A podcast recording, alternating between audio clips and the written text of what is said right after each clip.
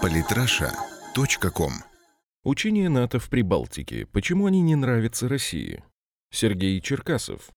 В Прибалтике стартовали учения НАТО под названием Silver Arrow, что в переводе на русский значит «серебряная стрела». В них участвуют 3000 военных из 10 стран блока, естественно, США, их вечные спутники-канадцы, союзники британцы и представители ЕС, среди которых одно спецподразделение немцев, силы Латвии, Литвы, Эстонии, а также Албания, Нидерланды, Румыния в качестве массовки. Почему нам не по душе такие учения в Прибалтике? И почему эти чувства справедливы?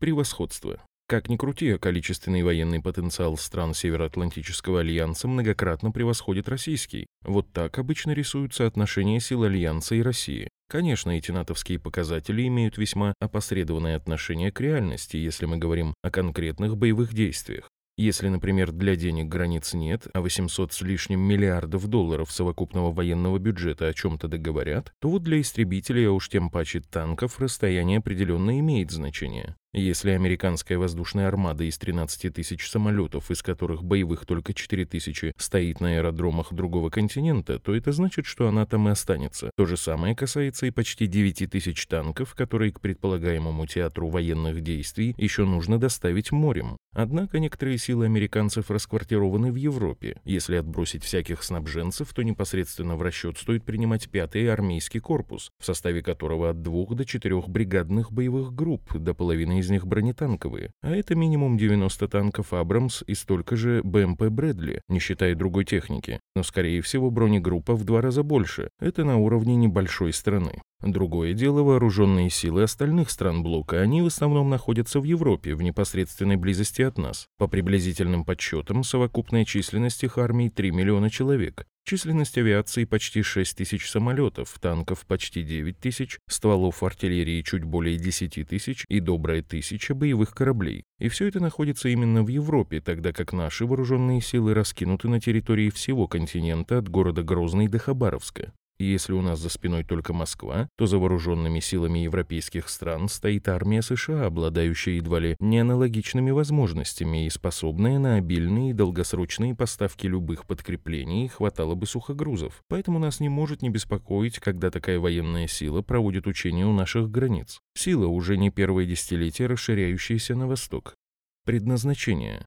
Конечно, можно сказать, что, например, Латвия тоже очень некомфортно себя чувствует, когда в нескольких сотнях километров от ее границы русские проводят свои учения. Для нее армия России не просто превосходящая на порядок военная сила, а превосходящая абсолютно. Но это будет некорректное сравнение. Россия – великое государство во всех смыслах, и оно никуда не денется от границ Латвии. А еще в Федеральном законе об обороне, статье 10 пункте 2 раздела 4 четко написано Вооруженные силы Российской Федерации предназначены для отражения агрессии, направленной против Российской Федерации, для вооруженной защиты целостности и неприкосновенности территории Российской Федерации, а также для выполнения задач в соответствии с федеральными конституционными законами, федеральными законами и международными договорами Российской Федерации. И военная доктрина у нас оборонительная, поэтому, когда мы проводим военные учения, ни Монголия, ни Туркменистан, ни Азербайджан не впадают в панику, хоть их военный потенциал многократно меньше российского. В конце концов, это наша территория, сколько хотим, столько и проводим учений. А вот НАТО — это не страна, а организация, объединяющая вооруженные силы нескольких стран. Ее главной целью на момент создания было отражение советской угрозы. После падения СССР Альянс, как ни странно, не самоустранился, а наоборот расширился. В 2010 году он провозгласил какие-то новые невнятные задачи, типа коллективная оборона, кризисное регулирование и безопасность на основе сотрудничества.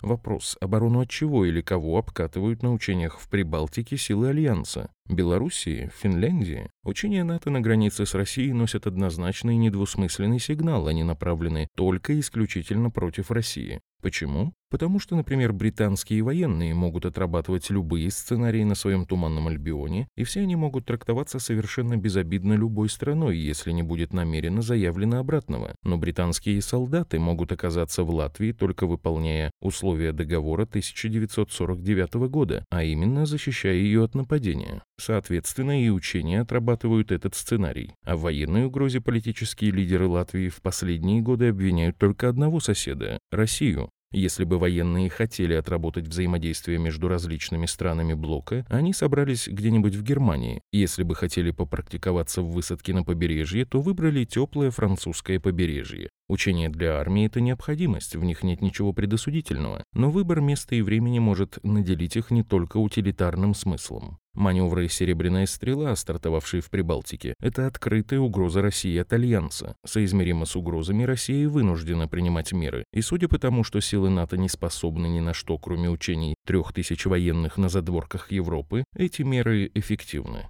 Подписывайтесь на наш канал в Телеграм. Самые интересные статьи о политике и не только.